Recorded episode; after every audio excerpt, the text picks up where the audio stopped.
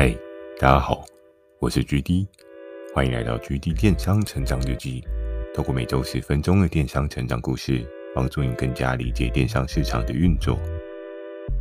那在今天这一集呢，要跟大家聊到有遗产的特殊门槛。我们都知道，其实，在电商的世界当中啊，有许许多多的产品是你可以去经营、去操作的。那其实每一种产品，它可能都会有对应的特性，也会有对应的风险，更有可能因为这些特性跟风险而产生了一些对应的特殊门槛。那今天要跟大家聊到之前 L 遗产的这两个品项呢，我觉得这个部分也是蛮值得跟大家分享，去做一个深入分析的。相信在电商的世界当中，你选择什么样的战场，你选择什么样的对手，其实也会影响到你最终你在经营上面是否能够比较轻松，又或者是你会比较辛苦。在竞争对手这个部分，如果大家还有印象，L 的两个遗产，或许可能有的人没有看那一集，又或许有的人已经忘记了。那我简单的再帮大家复习一下，两个遗产主要是哪两个遗产？第一个遗产是有点像是小米的那种电动平衡车的三 C 周边的产品，那另外一个遗产呢，它是知名品牌的手表。在 L 的遗产这两个品项，虽然是两个不同的合作伙伴所经营的品项，但我觉得这两个品项其实他们都有一个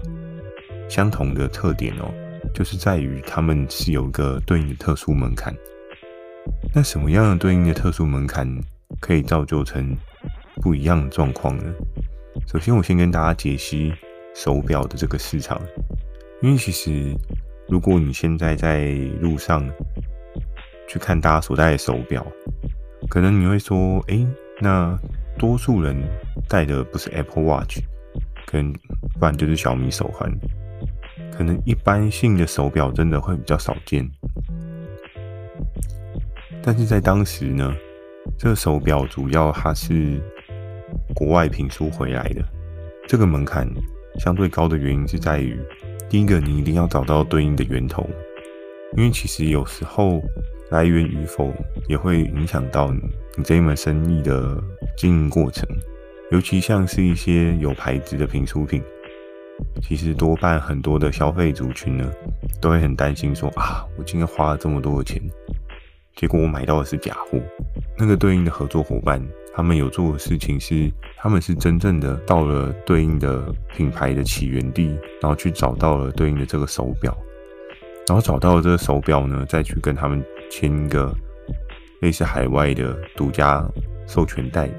那签了这个代理权之后呢，再上来对应的平台做销售。这里有一个很特别的特殊门槛，是在于第一个，你要拿到这种像是。可以证明你是正品的文件，就需要一定的经营的手段哦。因为其实你要想，假设你今天要拿到一个品牌的正式授权，多半如果假设你有做过一些代理商或经销商的话，你可能都会需要经过一些很正式的文件，去得到一些对应的授权，你才可以做贩售，而不是说你今天可能从其他的地方，哦，我今天带回来的台湾。就可以很快很快去做一些销售。就在当时呢，其实这一个经营的合作伙伴，他们树立了这一个特殊的门槛。然后还有另外一个特殊门槛是什么呢？在之前有跟大家提过，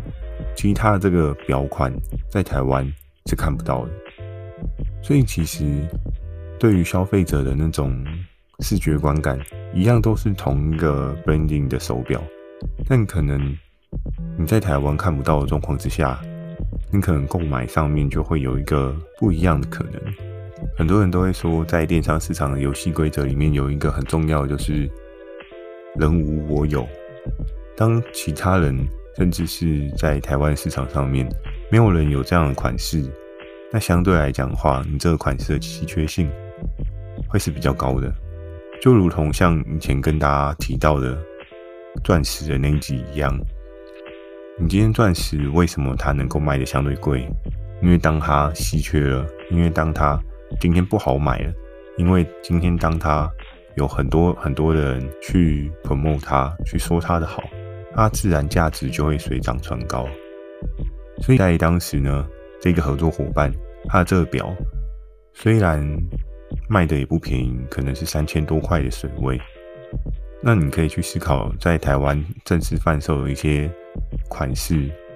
通常都是固定的那些款式，可能去专柜可以看到的款式，但是在网络上你却可以买到你没有办法买到的款式。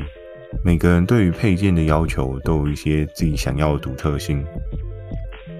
那更不用说，今天如果你看到你隔壁的人小米手环的表带可能是黄色。那你会不会也想要跟他一样买黄色的表带呢？我相信多半大家还是会比较 follow 自己脑袋当中所喜爱的颜色哦。比如说像假设我比较喜欢黑色，又比较喜欢蓝色，所以就会觉得，哎，那我应该要去买其他颜色的表带去做配搭。在这过程当中呢，我相信很多人在买一些相对高单价的表。他希望的是有一个独特性，他希望的是跟人家不一样，因为有的人就比较有一些自己的想法跟自己的特别的风格，他不希望今天带出去的手表，哎，跟人家撞表，哎，今天背出去的包包跟人家撞包。我相信或多或少，现在在听我的 podcast 的你，也是这样的状况，你也不希望，哎，突然出去穿的外套跟人家一样。当然，如果你们都是穿很知名的 branding 的外套，你可能觉得哦，就是大家都是有一样的那种价值观。可是多半还是不会很希望刚好跟人家撞包或是撞外套之类这样的事情发生。所以，其实，在电商的经营过程当中啊，当别人没有而你有的时候，是一种特殊门槛，它也是一种特殊的优势。那接着呢，要跟大家聊到另外一个遗产。如果大家还有印象的话，另外一个遗产之前有跟大家提过，有点像是小米平衡车的这种产品哦。那在那时候呢，这个产品是熊爷他主要在主 own 的品项。在当时呢，如果大家还有印象，我那时候跟大家描述到的状况，市场上并不是只有熊爷在做，但是他做的事情。他是对应第一个杀破这个价格区间一个可怕的合作伙伴，但在当时呢，他自己也是做一个 A/B test，他也是想说，今天我尝试看看让这个价格变得相较好入手，会不会对应的消费需求就会涌现出来？也蛮恭喜他的，他在那一次的 test 过程当中呢，真的达到了一个相对消费者的甜蜜点。因为真的，对于当时的整个三 C 的世界来讲的话，你今天要花一万多块去买一个高单价的产品，是很需要去做一个思考的。但如果今天从一万多块，可能一万七、一万八，瞬间水位掉到一万以下，你今天是一个消费者，会不会很有感？我自己都很有感。假设今天 iPhone 突然跳水对折。那你会有什么样的想法？可是跳水对折这件事情是不是真的好？其实也是要思考一下，因为有时候你突然这样价格崩跌之后，这个品相会不会对于大家的既定印象就不是这么的贵，就不是这么的有价值？需要一段时间的市场去观察，去看看对应需求的消费者他们有什么样的想法。你长期挂一个低的单价在上面呢？其实多半消费者看久了，他也会有一种锚定的印象，觉得哦，这个东西就是这个价格啊，你怎么会去买一万多块，甚至买要两万多块的电动平衡车？所以渐渐渐渐的，就影响到产品在市场上面的相对性的那种销售的氛围哦。那在当时呢，这个电动车它的门槛是什么？我相信大家应该也可以想到一些很简单的门槛。首先呢，我们要讲到第一点的门槛，就是你看这个电动车，假设它要卖九千多块，那它的第一个门槛是什么？你需要有很大的资金。如果大家还有印象，我前几集跟大家分享到 Mistral 的那个部分呢，你可能大概就知道我对于这个部分的门槛是在说明什么。主要是在于，假设你像当时 Mistral 它的那个投资的资产水位一样是十万好了，你要去思考，如果一个电动平衡车它的单价就是九千，甚至是一万出头，那你可以备多少的库存呢？你可能只能备不到十台哦。那这其实是一件非常可怕的事情，就是。相对你要做高单价的产品，你也必须要有充足的资金去做运转呢。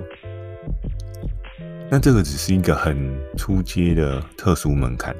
那它更进阶的特殊门槛是什么？其实我们可以看到很多电商的初次进场的新手选的会是哪个类别？多半居家百货类别或是服饰类别可能会是比较多一些的。那你说相对首选会是哪个类别？我相信应该会是居家百货类别，因为第一个居家百货类别它比较不会有这一些保固的问题，像是假设像刚刚讲到这个电动平衡车，难不成你卖出去你就真的七天鉴赏期结束之后就不给人家退吗？但我相信。消费者有的他可能用用没电，还是用用哪边零件故障坏掉，他肯定会跑到小机会那边去告你。这种事情一定会很常发生。所以其实像这类的三 C 的产品啊，我印象中多半都是至少要保护三个月以上。这部分有没有法规规定呢？这我可能要再去了解一下，或许可以跟大家分享。但我相信像是这种比较偏家电或带电的品项呢。你没有一定的保护期，其实是一件对消费者来讲极度不友善的事情哦，因为他没有经过这一段的使用过程当中去体验到这个产品对他的好，然后当他觉得这个产品不符合他的预期跟不符合他的使用的时候，你又不让他退，那他在这一件事情上面花了动辄一万多块的价格。换个角度去想，假设你今天买了一台也是高单价的手机，不要说 iPhone 好了，iPhone 真的相对比较贵一点。但如果假设你今天买一个一万多块的手机，然后给你自己的爸妈做礼物好了，可是这手机萤幕打不开，然后你打电话去给对应的品牌商，他会说：“哦，不好意思，我们这个售出七天鉴赏期就不给退。”那你感觉会是什么？其实。那种感觉就会极度的厌恶，然后甚至有的人真的很不爽的，他就会去小集会啊，或小保会啊去闹一波，然后甚至大家也知道现在媒体非常的盛行，所以在媒体摇个旗或者爆个料，哇，你就上新闻了。所以在整个经营过程当中呢，其实像这一类的高单价又或是有过电三 C 家电的产品呢，没有一定的保护期，其实消费者体验会非常非常的糟糕。然后，那门槛就只有这样子而已吗？还不止这样子哦，还有一些特殊的门槛，像是在当时呢，其实这个品相它并没有对应的法规出来，因为我们都知道，近期可能有一些电动车，比如说像是 GoGo 之类的这一些不一样的交通工具出现，所以其实在这个品类。对于政府的法规呢，当时没有要求，但是在现在开始会有一些，我记得好像是节能环保相对应的要求吧。它也不允许你今天用一个规格很奇怪，然后没有通过法规的东西在路上拍拍照，因为你要思考，你今天在路上骑摩托车，突然有一个人用电动平衡车，然后在那边跟你尬，也是挺奇怪，而且也是挺危险的，因为会不会到时候。就是因此而发生车祸，你也不知道这样，所以政府的这一块规范呢，也是蛮合情合理的。当时呢，这个品项除了价格，除了资金水位，除了保固的问题，它还有另外一个之前有跟大家提到的问题，就是售后维修的问题。假设你今天保固三个月，那你这三个月当中有任何的损耗，比如说电池有问题呀、电池充不过电啊。还是说，今天它的哪个零件或是哪个螺丝坏掉啊？那你要怎么样去帮就购买你的消费者去做一些维修，这其实也是一件蛮硬的事情哦，因为你没有对应的维修人员，那你今天这个东西就只能卖一台，那如果坏一台的话，你就直接换一台给消费者。当然，对于消费者来讲，他会非常非常的开心哦，因为哦，我用坏了，我就再跟你讲，然后就拿到一台新的，那很棒，是没错。可是你用经营的角色去思考，诶，你一台利润抓了多少？然后你一台的成本会是多少？假设你一台的成本是五千好了，那你的利润好，让你抓多一点。刚讲说卖九千嘛，好，抓四千好了。所以其实你有四千块的利润，但你的成本是五千块。那今天当一台还有一些瑕疵、有一些状况，退回给你，再补一台给客人的时候，嗯，索赔的这个金额是非常可怕的。可能很多人会想说，诶，那还好啊，我有四千的利润，可是你光是再补他一台，你的成本就五千，你已经倒赔了一千块，那你还没有办法去保证说，嗯，那会不会这个消费者又就是有点手残，第二台又给你弄坏？那你要赔多少个五千才够，对不对？这件事情就真的很难说。所以其实，在当时呢，这个品类真的是有一定的特殊门槛哦。那相对在于，就是我们这个游戏规则当中，就有特殊门槛的产品跟爆品呢，有特殊门槛的爆品，相对我们是非常喜欢的。怎么说？因为你就不会收到人家的挑战书啊，在市场上很难有其他竞争者去跟你竞争这一块市场，所以其实也还算是蛮有趣的两个品相。这个 L 遗产也才会一直被我拿出来跟大家做一些分析，跟大家做一些分享。那最后最后呢，要跟大家讲到了这一个电动平衡车后续还有没有什么样特别的发展呢？这就要提到之前有跟他聊到另外一个魔王队的二当家，就是 Tank。好，Tank 终于登场了。听到这个名字，感觉应该也是一个蛮猛的人物。对，那在当时 Tank 他手上有一个心腹呢，就是他的合作伙伴 H。那在当时，其实 H 跟熊爷在整个市场上面，现在可能也还是啊，但是我们都只在电商的经营过程当中，本来你跟你做同类型的厂家，你们都会有一些竞争的状况，所以这是一件非常合理的事情。但我记得在当时呢，熊爷跟 H 他们两个就是死对头。我还记得每次当 H 他做什么样特别的东西，我第一个时间一定会报告给熊爷。我说：“嗯，他又做了什么？那你要不要去做一下？你要不要去研究一下？要不要去了解一下？去观察一下？”但在一次一次熊爷跟 H 的争夺战之中呢，也有蛮多的火花。像刚刚讲到的这个电动车呢，一开始花一万七、一万八在销售的人是谁？其实就是 H。那在当时呢，熊爷他就觉得，嗯，卖这个价格到底谁要买？但其实 H 在当时他的销售状况也还可以。假设一万七、一万八的状况，我记得他一个周期活动档也可以跑个三台左右。所以我们去做一个换算，假设一万八的话。三台它一个周期大概就是五万四，可是其实，在当时熊爷杀了这一盘棋之后，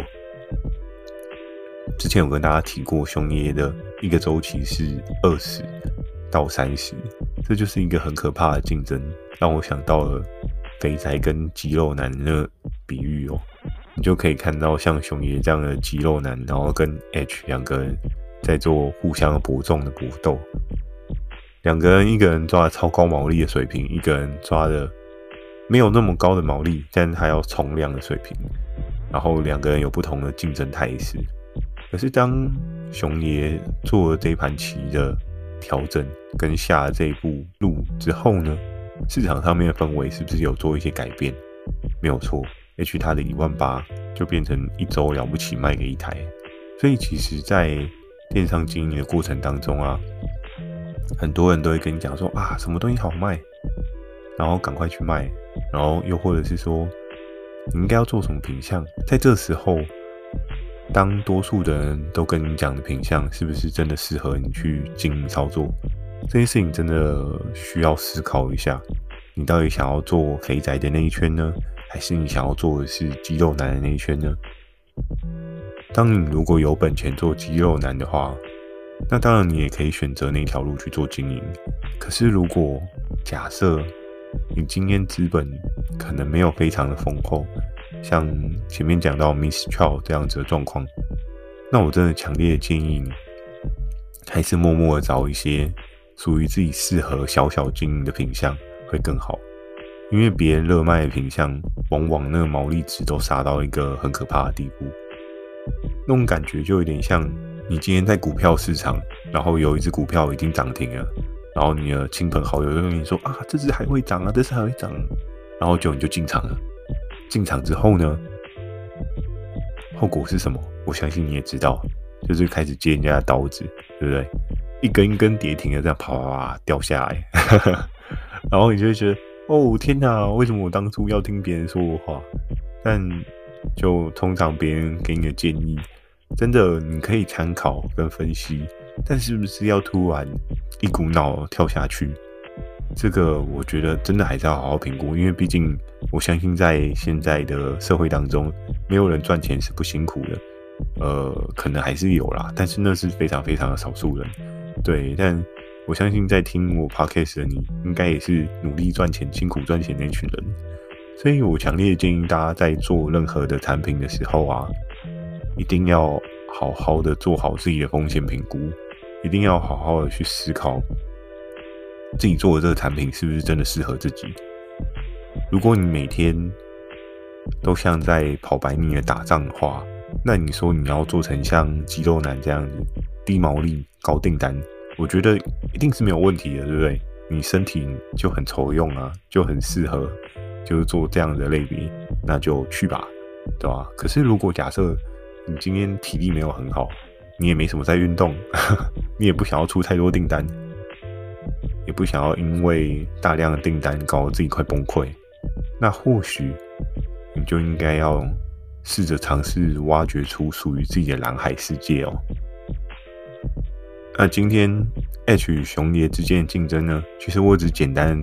点到为止而已，因为其实他们在我的电商的过程当中，常常打架，打到我都觉得不奇怪，但是每次打架都一定会有一些火花。一定会有一些很好笑的事情，对。每次我只要跟熊爷聊到 H，他就是说杀，那我不杀，就一次杀到底啊。其实有时候就在这过程当中，大家培养一种 buddy buddy 的那种革命情感，就会觉得，对啊，我们就是要同仇敌忾，一并的把对方打趴这样子。但这或许也是在这一个竞争游戏过程当中蛮有趣的一环。当你跟别人并肩作战，去努力的达到某一个目标的时候，你就会觉得，嗯，这个过程真的是让人回味无穷啊！希望你未来在经营电商的生活当中，或许也可以得到像这样的经验。那我相信你变成强者，也只是迟早的事情而已。好。那今天的分享就到这边。如果你喜欢今天的内容，也请帮我点个五颗星。如果有想要询问的电商相关问题呢，也欢迎大家寄信到描述栏的 mail，或是你可以在留言板留言给我。First Story 又推出新的语音留言功能，期待大家可以给我更多不同的建议。我会在 Facebook 跟 IG 不定期的分享电商小知识给大家，记得锁定每周二晚上十点的《橘力电商成长日记》。哦，对了，最后想跟这一些正在听我 podcast 的好朋友们说，如果你懒得打字呢，真的可以讲几句话给我，没有关系哦。没有啦，因为录了好几集，还没有看到留言，心有点冷，帮帮一下，帮个忙吧，打个加油也很棒哎。好了，祝大家有个美梦，大家晚安。